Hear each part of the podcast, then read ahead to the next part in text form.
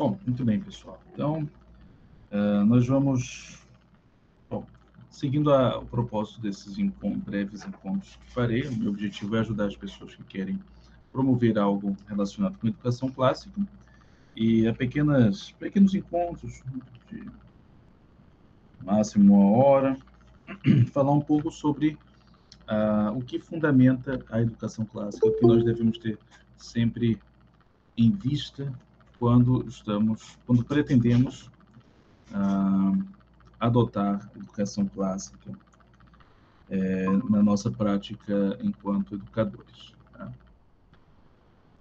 Primeira coisa que é importante ter em mente é o que a educação clássica não é.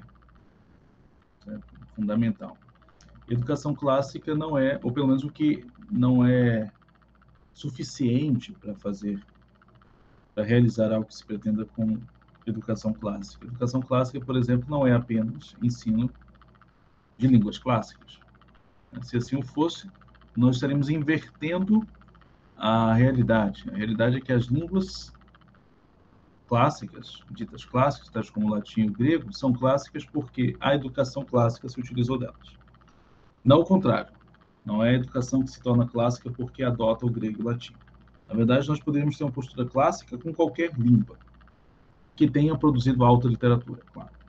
Então, nós podemos fazer, língua, é, fazer educação clássica completamente em português, completamente em francês, completamente em alemão. Tá? O que define a educação clássica é uma postura, uma disposição diante do conhecimento, diante do processo de aprendizado e de ensino isso que define a educação clássica, sobretudo um tipo específico de disposição. Tá? Eu, uh, a minha postura, na verdade, é um pouco mais radical. Eu não consigo, depois de todas as leituras e das minhas experiências enquanto professor, conceber uma educação que não seja clássica. Para mim, qualquer educação que não seja clássica é uma espécie de deturpação. Porque o objetivo da educação clássica é a excelência. Se eu tivesse de definir educação clássica, eu definiria como a busca pela excelência, considerando a integralidade do homem como ser dotado simultaneamente, intrinsecamente, indissociavelmente de mente, corpo e alma. Ou seja, toda educação que considera o homem apenas como corpo, ou apenas como mente, ou apenas como alma, ela uh, considera o homem de forma fragmentada, uma educação de fato, uma deturpação do que deveria ser educação. É, então, nós temos, por exemplo, a educação, a educação moderna, progressista, ela tende a ver o homem como corpo, ela tende a ver o homem como matéria, como, ah, como ser dotado apenas de sentidos externos sensibilidade física. Então, toda educação acaba é, girando em torno desta concepção, cujo ápice é a sexualização da educação. E está, de alguma forma, atrelada a essa má antropologia filosófica que considera o homem apenas nos limites do seu corpo. Não que o corpo não seja importante, claro que é, os gregos já o sabiam, tanto que uh, boa parte da educação dos meninos na tenridade era ginástica. O corpo tem de ser considerado sim, não pode ser a, a única uh, variável na equação. Uma educação considera o indivíduo apenas como mente, aquela educação enciclopédica, e de alguma forma ela começa, inclusive, ela começa com uma má tentativa de re, uh, restauração da educação clássica tá? entre os humanistas. A experiência dos humanistas é muito educativa. Eu indico-lhes a leitura de um livro chamado Diálogo Ciceroniano, tá? escrito por Erasmo de Roterdã, que foi um filósofo humanista, mas um filósofo humanista com bom senso e com, ah, com muito talento intelectual. Mas houve naquele período da Renascença um afã de restauração dos clássicos tão desarrazoado que chegavam a excessos. Por, exemplo, defender que tal palavra não deveria ser utilizada num texto em latim, porque Cícero não usava essa palavra. Cícero nunca usou essa palavra, também não posso usar. Isso é, uma, é um excesso, uma tentativa canhestra, uma tentativa uh, engessada de uh, restauração da educação clássica. Nós devemos restaurar não apenas a, a, a forma, não apenas a, a, a prática tal como ela era efetivada, mas, sobretudo, o espírito que movia os, uh, os educadores clássicos. Eu não posso, eu não posso pegar um manual de trivium da Idade Média e aplicar com os meus alunos do nosso tempo, mesmo bons alunos. Não funciona.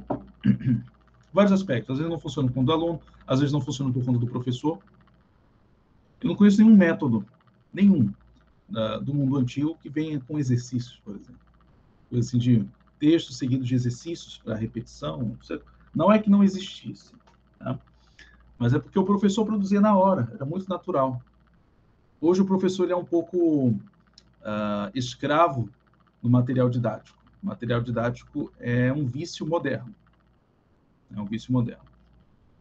Uh, é um dos, um dos, problemas, inclusive, que é talvez uma das coisas com as quais eu tenha maior dificuldade, sobre as quais eu tenho maior dificuldade de convencer os pais.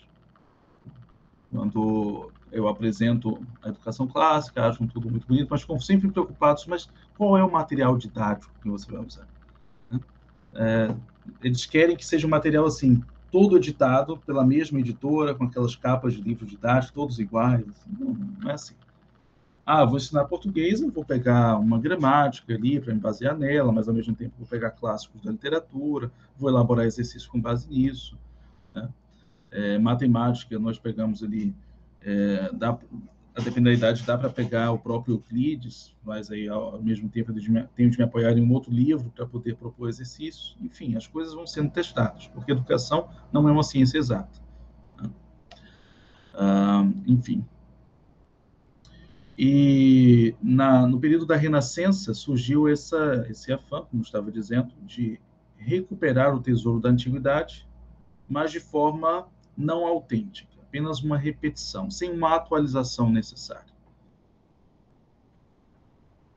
A manifestação mais moderna dessa, desse tipo de educação que considera o homem apenas como um intelecto ah, é a educação cientificista, é, em certo aspecto, também a educação uh, militar. Tá? Educação militar não é a solução para os nossos problemas. Seria, então, há, há muitas pessoas que defendem né, a educação militar como uma via possível contra a educação progressista. Olha, se eu tivesse escolher entre ter ensino progressista e ensino militar nas escolas, sem sombra de dúvidas, eu escolheria a educação militar. Tá? Mas nós queremos o melhor, há pessoas aqui que são pais, né? às vezes estão, mais, estão preocupados com a educação dos próprios filhos, não são professores de escolas ou de outros alunos. Né? Se você tem condições de se esforçar, de se esforçar a ponto de dar o melhor possível para os seus filhos, uh, a educação clássica é, sem dúvida alguma, como veremos, muito superior à educação militar, muito mais autêntica, muito mais real, muito mais integral. Então, em geral, as instituições é, militares, elas colégios militares treinam um aluno para passar em exames é, vestibular. Há, claro, há um pouco de, de a atividade física é assim uh, considerada, é, realizada, mas em geral o conhecimento ele é abordado de forma não autêntica. Conhecimento, o estudo é colocado como um meio para atingir outros fins. Ele nunca é um fim em si mesmo nessas instituições. Uh, e não só nas escolas, como nas universidades, universidades militares, como ITA, IME, que são inclusive universidades muito prestigiadas, fazem, sem dúvida alguma, uh, um trabalho científico e técnico muito, muito competente, mas ao mesmo tempo é a, a, uma série de uh, imperfeições no que diz respeito àquilo que a educação deveria ser, no seu sentido mais elevado. Então, quando o conhecimento é visto apenas como um meio, claro, há certos certas formas de conhecimento que são meios para outros fins. As artes liberais, por exemplo, elas são artes porque são instrumentos necessários para a aquisição de outros conhecimentos, que por sua vez são, esses sim, fins em si mesmos. É o caso da filosofia, por exemplo. Da gramática não é um fim em si mesmo. Da gramática é um meio necessário para o estudo de temas mais elevados, como a filosofia, por exemplo. Ah, mas o que eu quero dizer é que nessas instituições há uma completa ausência, ausência da compreensão de que existem certos esforços intelectuais, espirituais, né, que são fins em si mesmos. Então, todo conhecimento é visto como um meio ou para alcançar determinado uh, status econômico, social, ingressar em determinadas instituições ou produzir determinada tecnologia. Uh, e há também o problema, claro que esse é o problema talvez praticamente inexistente no nosso país, mas é um problema também, que é a, a educação a, que vê o homem apenas como alma. Pela educação, é, em geral, isso ocorre nas instituições que se pretendem clássicas, por exemplo, mas de base protestante. Então, uma tentativa de substituição uh, dos autores clássicos por textos bíblicos, por exemplo. Então, uma, os, os, medievais não faziam isso. Os monges medievais católicos não faziam isso. É, mas os, patrícios, os pais da igreja não faziam isso. São Jerônimo ele fazia uma peregrinação anual aos túmulos dos apóstolos, parte da devoção dele aos santos apóstolos. E há um trecho belíssimo em que ele está, ele narra a entrada dele no cemitério e ele cita Virgílio. Ele cita um trecho da Eneida de Virgílio em que uh, Enéas, aquele trecho em que Enéas desce ao mundo dos mortos. Então a compreensão uh, desses uh, santos, né, Santo Agostinho, Santo Ambrósio, São Basílio, escreveu um, um opúsculo, indico a todos vocês que, que o leiam, um livrinho de setenta e poucas páginas, é, chamado Sobre a Utilidade da Literatura Pagã para os Jovens, algo assim, São Basílio. É, esses autores tinham essa, isso em mente quando eles falavam sobre educação. Deve ter por objetivo a excelência. Ok, se eu estou falando em excelência na educação religiosa, obviamente Homero e Virgílio não têm nada a me ajudar. Vou ensinar a doutrina católica, cristã, religiosa, na educação religiosa. Para uma, uma criança, tenho de me valer de um bom catecismo, ah, das Sagradas Escrituras e outros textos adequados para esse fim. Mas se a finalidade é o ensino da gramática, eu tenho de buscar aqueles textos que ah, foram escritos com o mais alto grau de excelência na língua que eu vou ensinar. E eles perceberam que no, no que diz respeito ao latim, o maior nível de excelência não era o do texto bíblico, no que diz respeito a, ao aspecto gramatical, mas os poetas. Então, em geral, os textos mais utilizados para o estudo gramatical dos jovens na Idade Média era a Eneida de Virgílio e os Salmos. Então, essa eu já recebi vários questionamentos de página por que usar esses autores pagando. Olha, porque eu não, eu não quero inventar, não, não vou inventar roda. Santo Agostinho fazia porque eu vou fazer diferente. Claro, né?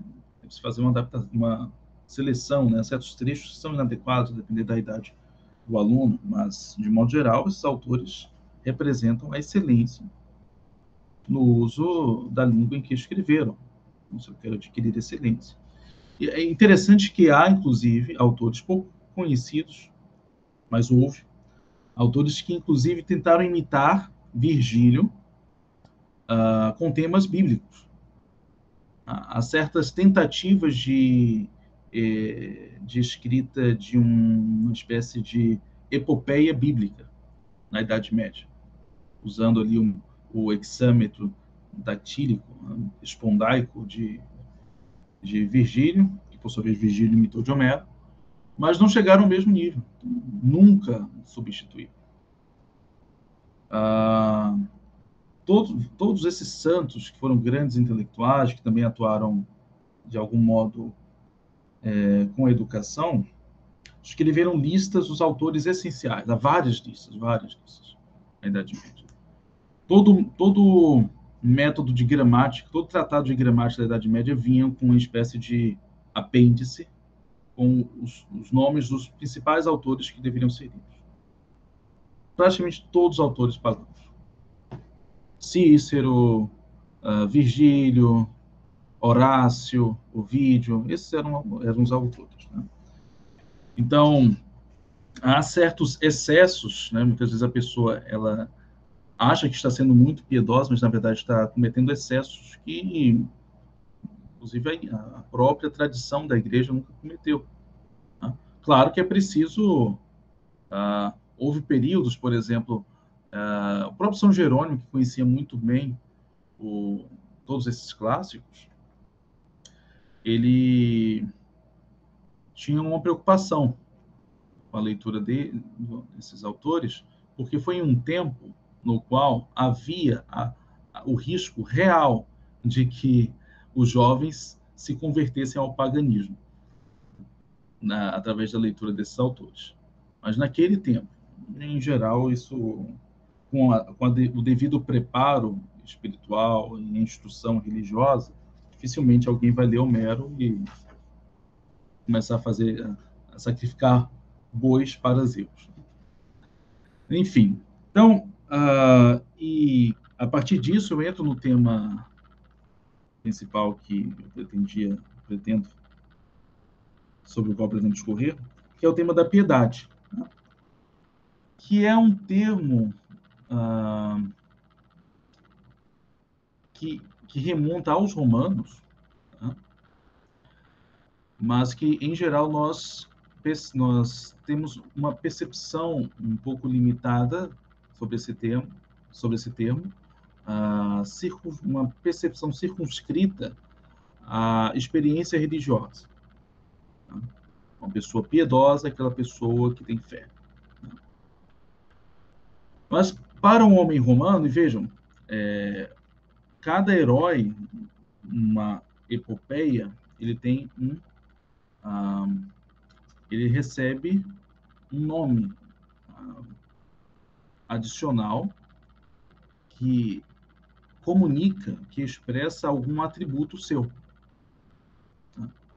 Um epíteto. Aquiles era o de pés velozes, Odisseu era o ardiloso, Enéas era o piedoso, Pio Enéas.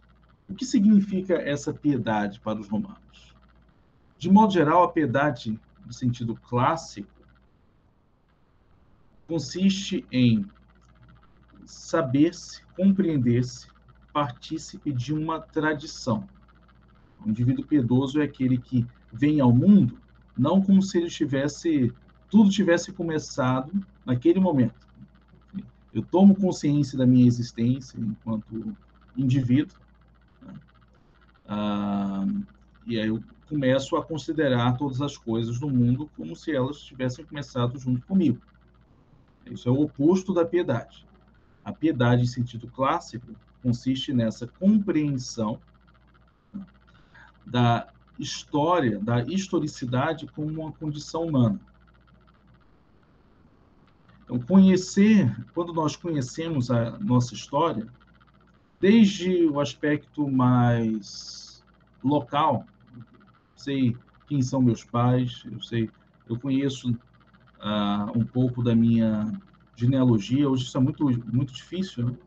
Hoje, em geral, as pessoas não sabem mais o nome do, do bisavô, da bisavó. É, é raro, entre as pessoas mais jovens dessa geração, é, é raro encontrar quem saiba. Quem saiba re restabelecer toda a sua genealogia. Quando as personagens de, uh, de romances de cavalaria medieval se apresentam, né? fulano de tal, filho de não sei quem, descendente de não sei quem. Né? O Tolkien usa isso na, no Senhor dos Anéis. Aragorn, filho de Arathorn, descendente de Isildur. É, isso não é só um, não é só para ficar bonito, né? Há uma ideia mais profunda por trás disso. A ideia de que o indivíduo que, que se conhece e compreende o seu papel no mundo, ele sabe de onde ele veio. Então, quando nós compreendemos a nossa história, primeiro a nossa história local, em segunda instância a história global de que fazemos parte, a história do mundo, é, nós adquirimos instrumentos para atuar no mundo de forma mais coerente.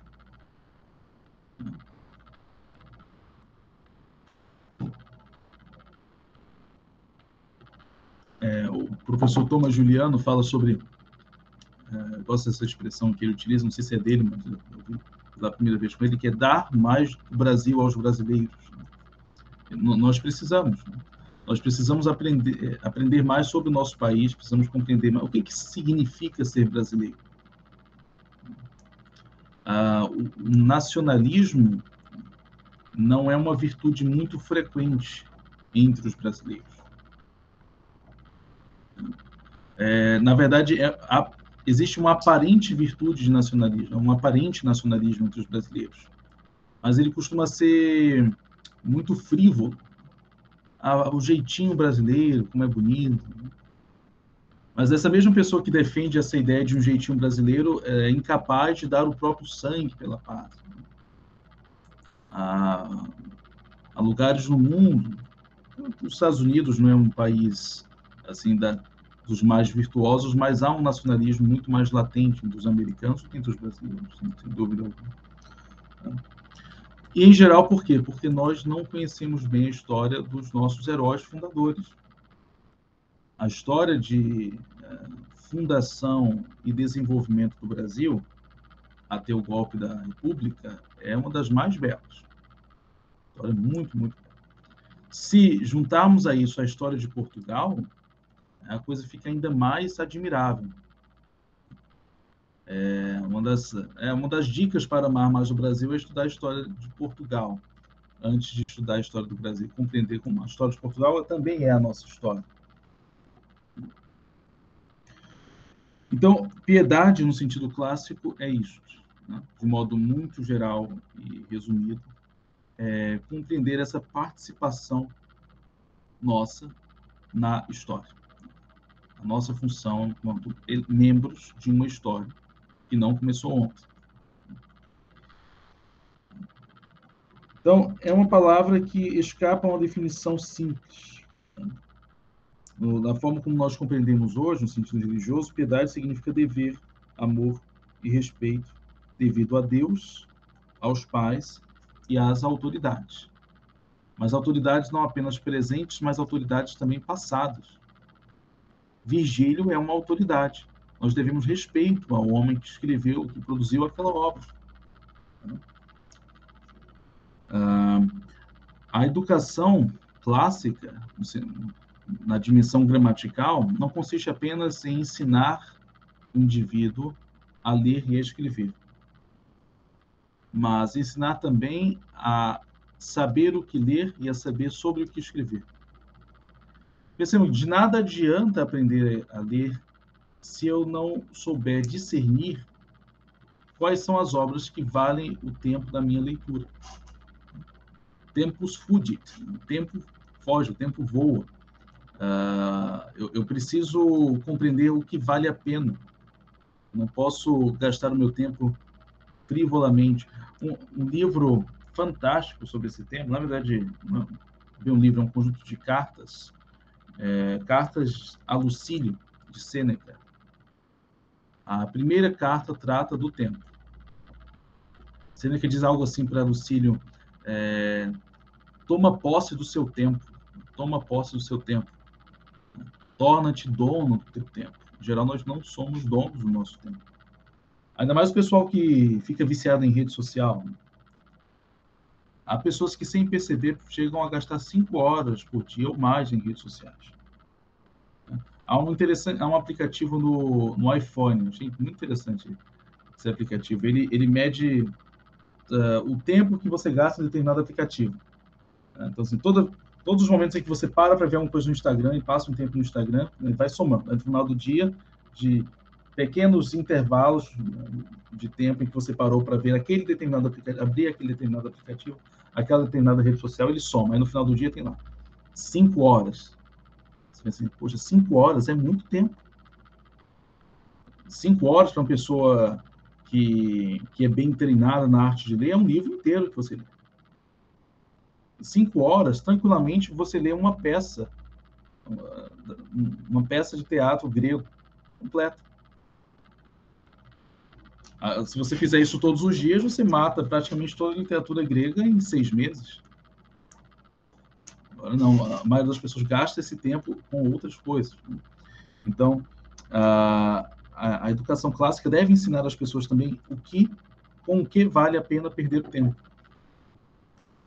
Claro, também precisa ter uma, uma, uma rigidez espartana, tá? eventualmente, mas é, é ter uma organização até para o lazer. As pessoas precisam aprender a ter organização até para o lazer. Uh, São José Maria Escrivá fala sobre isso. Né? Você vai fazer uma coisa, você tem de dedicar-se bem a esta coisa e concluir esta coisa. Então, se você vai estudar, larga o celular, larga qualquer distração e estude. Mas se você vai se dedicar ao lazer, dedique-se ao lazer também integralmente. Não pode ficar se dividindo ao mesmo tempo você vai assistir um filme, não sei, um filme só para descansar, um filme muito profundo, uh, não é nenhum Kieslowski, né? Vai assistir um filme, uh, também não seja nada imoral, claro, né? Mas alguma coisa leve só para descontrair, você não pode ficar pensando no trabalho ou, ou em Aristóteles, né? no meio do filme. Então, tem de dedicar-se integralmente ao lazer, da mesma forma aos estudos. Então, a educação clássica ela não pode ser só ah, uma transferência de informações, como se faz com uma educação enciclopédica. enciclopédica. Ah, fornecer datas, fornecer informações gramaticais, equações matemáticas, não. A educação clássica ela tem de fornecer uma forma mentis, uma formatação da mente uma forma de pensar, uma forma de agir. De modo que, se você conseguir transferir essa forma mentes para o indivíduo, ele vai conseguir, por conta própria, aprender tudo aquilo que ele precisa saber. Mesmo que, por algum motivo, você não tenha condições temporais uh, ou mesmo materiais, de fornecer toda a instrução que você pretendia fornecer a ele. Há, há vários casos de, de indivíduos que foram brilhantes em alguma área do conhecimento humano e que receberam uma instrução muito simplória, mas muito, ao mesmo tempo simplória no sentido de quantidade. Assim. Ele encontrou alguém que ensinou apenas latim, né? mas ensinou bem. E ensinou bem não apenas a, a gramática do latim, mas a disposição que se deve ter com um estudo elevado, como é o estudo do latim. E o indivíduo depois, munido daquela, não apenas daquele conhecimento, mas daquela estrutura mental, foi capaz de estudar depois história, literatura e outras coisas importantes por conta própria. Isso que falta muito, muito mesmo na, na educação moderna nós temos de ensinar ao aluno não apenas não apenas conhecimentos, não apenas conjuntos de informações, mas atitudes é, e disposições espirituais diante do objeto de estudo. simplificando, falta ensinar a aprender. Não apenas ensinar coisas, mas ensinar como se deve aprender, ensinar como se deve estudar. É, essa preparação em geral não é fornecida. Então, o, os alunos se veem diante de um turbilhão de informações que eles devem assimilar e eles não, frequentemente têm dificuldades de organização, dificuldades de concentração, de memorização. Perceba, eu não estou entrando nem na seara da, da questão moral, né, nas imoralidades que graçam ah, nos, nas instituições de ensino hoje. Isso é um problema que eu acho que é muito evidente tá? para todo mundo que tem um mínimo de bom senso. Estou falando sobre problemas sutis que podem ser mantidos mesmo em instituições que se pretendam clássicas, que se pretendam cristãs. Um, um, um problema, por exemplo, grave, que a maioria das escolas é, adota, mas eu entendo também é uma adoção necessária por questões burocráticas, é o currículo elaborado pelo MEC. Tranquilamente, nós poderíamos dedicar dois ou três anos da educação inicial de uma criança alfabetizada, seja, normalmente a criança alfabetizada, bem alfabetizada, com seis, sete anos de idade, pode passar depois dois anos, isso que seria equivalente ao segundo e terceiro ano do Fundamental 1 hoje, apenas com literatura, música e ginástica. Um pouquinho de matemática a gente pode incluir também, mas nada de história, nada de geografia, nada de ciências. Isso não é necessário agora. É muito melhor fortalecer as bases, né? e a educação clássica também tem esse elemento de hierarquia de disciplinas, que não existe hoje dia. É, eu sempre cito o caso, que para mim assim, é uma, um absurdo evidente, ninguém nunca apontou isso, que uh, no, no, início do ensino médio, a, a, o que se ensina em física, por exemplo, uh, em geral, não sei se isso foi alterado, mas pelos livros que eu tenho de física e de ensino médio, o primeiro ano começa com cinemática, estudo do movimento sem consideração das causas. A dinâmica é o estudo do movimento considerando as causas do movimento. E esse estudo da física requer uh, um conhecimento de funções de primeiro e segundo grau. Pergunta, o aluno é, já sabe esse conteúdo que é pré-requisito para o estudo da física? Não sabe. Esse conteúdo é o conteúdo previsto para a matemática do ensino médio, do primeiro ano do ensino médio, ou seja, concomitante ao estudo de física, do primeiro ano. Ou seja, ele está estudando a cinemática na física e o conteúdo de matemática, que é pré-requisito para a cinemática, ao mesmo tempo. Então, não há nenhuma noção, praticamente, zero, de hierarquia de disciplinas tá, no âmbito do ensino moderno. Tá? E todas as disciplinas, elas são dotadas de uma linguagem. Todas, todas elas são dotadas de uma linguagem. Porque a linguagem é um meio, é um instrumento com o qual, da melhor forma, o homem expressa a sua racionalidade. O homem, qual a diferença específica do homem segundo Aristóteles? O homem é um animal racional. Animal é gênero, é diferença específica. É o que o define entre os outros animais. E só que, bom, a, como, o que é a razão exatamente? É algo difícil de definir. Uma das melhores manifestações da razão é a linguagem. Só o homem é dotado de linguagem. Só o homem. Que os animais têm uma forma de comunicação que é uh, que é transmitida por meio do, de uma dimensão genética né, dessas espécies. Não é ensinado. Né? Para aprender, se, se nós não somos submetidos, se o homem não é submetido a uma comunidade de falantes de uma língua, ele não aprende uma língua sozinho. Há casos, inclusive, históricos sobre isso. Uh, o menino lobo, o Kaspar Hauser na Alemanha, indivíduos que passaram um tempo da vida é, completamente apartados de, de, sociedades humanas e não aprenderam a falar. Gaspar House, acho que ele tinha quase 30 anos de idade quando ele teve contato com pessoas. Não, não, não tinha nenhuma forma de comunicação. Ele inventou palavras sozinho. Tá? Então, a linguagem ela tem essa, essa natureza de transmissão por meio da educação. Ah, golfinhos, há certas baleias que têm formas de comunicação ah, ultrassônica, bastante sofisticada, mas é primeiro é uma, um instrumento que é transmitido ah, por via genética, uma baleia não ensina a outra, um golfinho não ensina a outra, ah, e é limitado, ou seja, golfinhos e baleias não compõem sonetos. Então, é, é, a, nossa linguagem é dotada de algo que os linguistas chamam de produtividade. Nós conseguimos produzir coisas novas.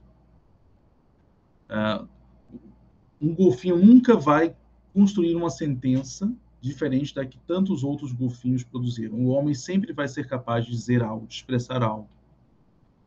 Algo muitas vezes profundo, que ninguém nunca disse na história da humanidade. Então, a linguagem é altamente produtiva nos seres humanos. Ah, e é uma expressão, uma das expressões mais genuínas da sua racionalidade. Então, se nós queremos, ah, se nós queremos lapidar aquilo que no homem faz dele homem, ou seja, a razão, nós temos que começar pela linguagem, que é a manifestação mais excelente da razão do homem. Então, por isso que nós temos de começar sempre com a linguagem, a instrução da linguagem. Isso não só no sentido espiritual, no sentido filosófico, mas também no sentido meramente pedagógico, porque a linguagem é essencial para o domínio de todas as outras disciplinas. Frequentemente, o, um aluno ele uh, não entende física, por exemplo, ou biologia, não porque ele seja ruim. É, é bom em matemática, mas é ruim em física. Por quê? É, a física ela tem um, um arcabouço conceitual, ela tem uma linguagem própria. Então, o aluno, um problema de física, em geral, envolve uma interpretação de texto. O aluno, para qual um aluno que não é um bom leitor, que não passou por uma boa instrução gramatical, ele não consegue, não está preparado. Então, a gramática não, não é a primeira arte sem um, uma razão muito clara, uma razão muito clara para que a gramática seja a primeira das sete artes liberais. Okay?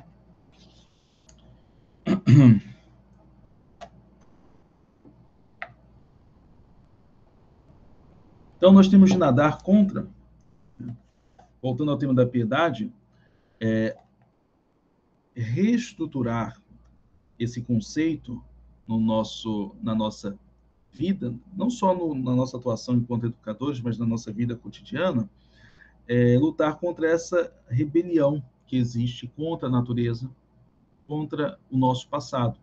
Há uma tentativa ah, cada vez mais intensa e frequente de apagar o passado. Uh, e esse apagamento do passado ele tem consequências terríveis para a nossa, não só para a nossa história, não só para o nosso patrimônio, mas para a nossa vida espiritual. Porque na medida em que o nosso passado é apagado, nós não nos compreendemos. E a nossa felicidade, o nosso desenvolvimento intelectual, nosso desenvolvimento emocional, psicológico, depende deste processo de autoconhecimento que foi inclusive o pontapé inicial da filosofia. Primeira grande questão de Sócrates, pai da filosofia, não só no Ocidente, mas filosofia no mundo, porque não havia no Oriente nada parecido com o que os gregos fizeram, é, inicialmente na figura de Sócrates, foi o conheça-te a ti mesmo. Agora, como é que eu posso me conhecer se eu não tenho é, acesso à história que faz de mim quem eu sou.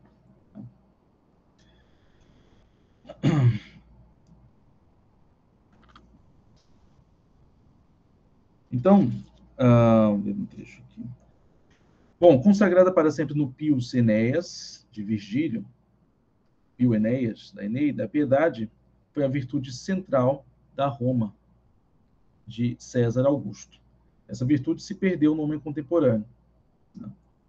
Tal rejeição do passado, do nosso próximo, da natureza, marca com efeito a modernidade, para alguns historiadores. Para alguns historiadores conservadores, o que marca a modernidade é esse movimento de negação do passado. que ocorre em várias instâncias né? da nossa vida uh, cotidiana, da nossa história.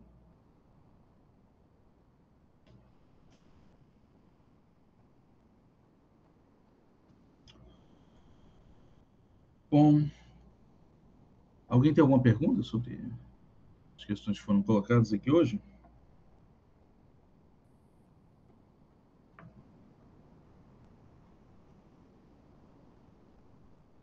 Então, acho que já é um bom pontapé inicial para entrarmos mais propriamente. Né? No, no, primeiro encontro, eu falei sobre questões mais práticas concernentes à criação de grupos de estudos, né? sobre.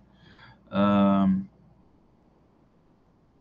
não falei ainda muito bem sobre o que prometi, né, sobre forma, estruturação de escolas, porque antes de estruturar uma escola é interessante, a, a menos que a necessidade assim seja brutal.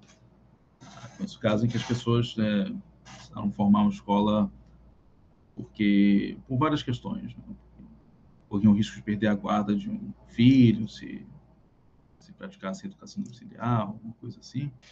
Uh, mas se para vocês é um projeto a longo prazo, se é que tem esse projeto, alguns eu sei que tem, que falaram comigo no privado sobre isso, uh, mas se não é um projeto muito imediato, a melhor forma de começar com esse tipo de projeto é formando pequenos grupos de estudos e, na impossibilidade de formar grupos de estudos, dedicando seu estudo de forma solitária.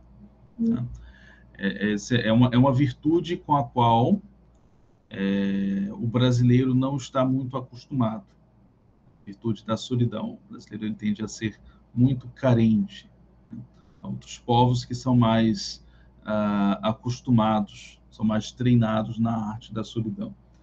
E eu digo solidão não, não se apartar da família, dos amigos, nada disso. É ter a capacidade de parar ali, ao menos uma ou duas horas por dia, para sentar e estudar longe de todo o movimento externo. Ah, isso é fundamental. Então, é, um empreendimento intelectual ele tem de começar aí. Não, não, não, um erro grave é achar que o problema da educação no nosso país decorre de falta de verbos. Na verdade, não falta. Acho que a, a verba até demais. A verba até demais. Eu frequentei uma universidade federal, eu sei o que se faz com o dinheiro que ali chega. Quão mal utilizado é. Não é isso que falta. O que falta é, é são pessoas que estejam. Aristóteles definiu a escola como um grupo de amigos dedicados à busca pela verdade. Se encontrar assim cinco pessoas com esse propósito, com uma capacidade ah, quase uma capacidade semelhante a de um mártir para a dedicação ao estudo, para o sacrifício, uh, muitas vezes, do lazer e uh, de outras coisas, que sacrifícios necessários para a vida intelectual, isso já é, me é, é melhor do que qualquer, qualquer. Porque você pode ser um milionário. Pode ser um milionário em uma cidade no Brasil e não encontrar ninguém para desenvolver uma boa escola. Então, mas se você tiver 10 pessoas, 10 excelentes professores, com qualquer barraco você faz uma escola que em pouco tempo vai crescer. Tá? Então, antes de tudo, ah, as coisas têm de começar pequenas. Cada um tem de cuidar da própria formação. Tá certo? Fico sempre à disposição para dúvidas eventuais que vocês possam ter. Podem mandar mensagens no privado. Certo? Fiquem com Deus. Boa noite, bons estudos e até a próxima. Boa noite, obrigada.